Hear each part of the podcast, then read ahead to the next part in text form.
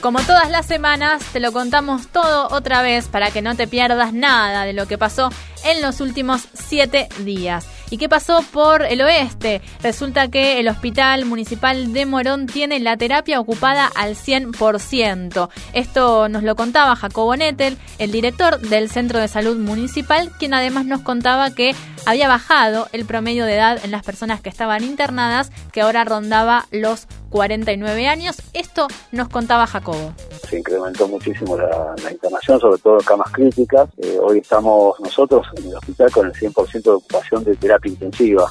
Tenemos 10 camas y hoy están completas las 10. Y en el sector de guardia, el shock room, que es la parte de más complejidad, ¿sí? como sector, como sector de la terapia, pero en la guardia, que habitualmente tenemos 6 camas, hoy estamos con 12, entre 12 y 13 camas y casi todas completas también.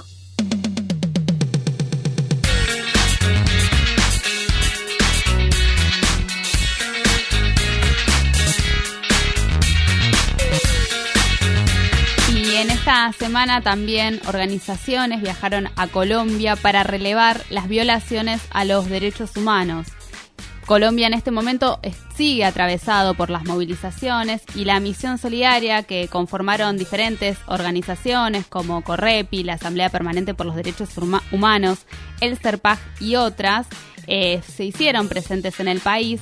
Para todo esto hablamos con Marianela Navarro, que es integrante del Frente de Organizaciones en Lucha y es parte de la misión, y nos contó que buscan llevar a la justicia internacional las violaciones a los derechos humanos que allí se registran. Esta misión está conformada por distintas organizaciones de derechos humanos, organizaciones sociales, eh, referentes sindicales. Hemos partido desde la Argentina para arribar a Colombia con el objetivo de hacer un trabajo de verificación y por supuesto también de denuncia a nivel internacional de la grave eh, situación de violación de derechos humanos que está sufriendo el pueblo colombiano en muchos rincones de su patria. El objetivo de estos informes llevarlo a la justicia a nivel internacional, poder eh, traducir todos estos informes en una denuncia a los organismos internacionales de derechos humanos y hace muy urgente que la comunidad internacional respalde al pueblo colombiano en esta difícil situación. Se están dando graves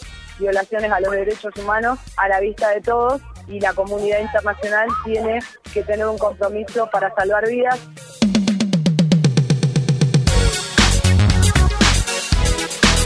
A partir de lo que fueron las fuertes lluvias del fin de semana pasado, se está organizando una colecta solidaria para vecinos y vecinas del barrio La Nueva Unión de Rafael Castillo. Fue la Comisión de Mujeres del Barrio la que organizó esta colecta de donaciones en la que están recolectando alimentos no perecederos, ropa de abrigo, frazadas y sobre todo también productos de desinfección. María Cortés, que es vecina del barrio, nos contaba al aire de la radio cuál es la situación que están atravesando los vecinos y vecinas allí en la toma. El municipio, el Estado, nadie se acerca a decirnos, bueno, tenemos un proyecto de vivienda o tenemos algo en concreto para que no podamos sufrir esta situación. Tampoco se acercaron para decir necesitas una frazada, no, fueron todo lo contrario, vinieron amenazas como diciendo que dejemos de cesar de, poner la luz, de, poner el agua, porque todo eso lo estamos haciendo a base del pulmón de los vecinos, porque nos unimos y decidimos tener la luz y el agua por cuenta propia y, no, y nos quieren sacar de todas formas. No nos dan una mesa de diálogo como corresponde.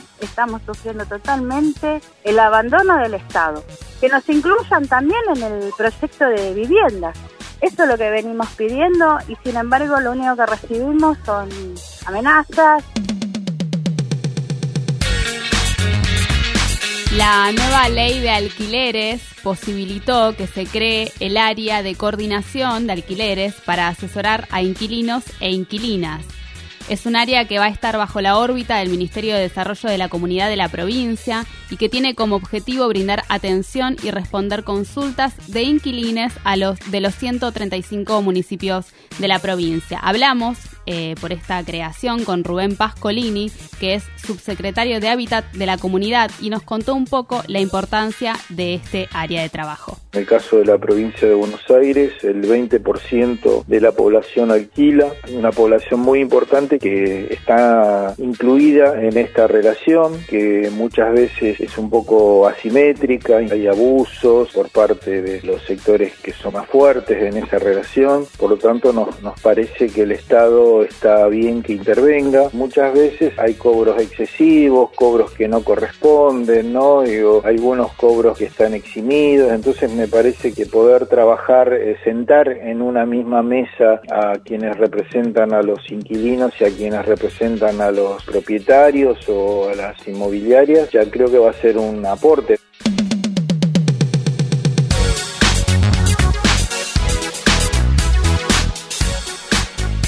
Una noticia que llega sobre el cierre de esta semana viene de parte del Hospital Lacarde de San Miguel, porque después de 16 días de paro y frente a la falta de diálogo que han denunciado los trabajadores y trabajadoras con las autoridades del hospital, hubo un ultimátum eh, que implica la renuncia de los profesionales de la salud de los servicios de cardiología y clínica médica del hospital. Estamos hablando de alrededor de 50 médicos y médicas entonces que eh, van a presentar su renuncia. Estamos hablando de médicos residentes, concurrentes eh, y que a partir de ahora entonces ante la falta de diálogo, la persecución y la violencia, así lo han señalado en un comunicado, van a presentar su renuncia. Bueno, en un contexto también tan complejo de pandemia, esa es la situación que se atraviesa en el hospital de San Miguel.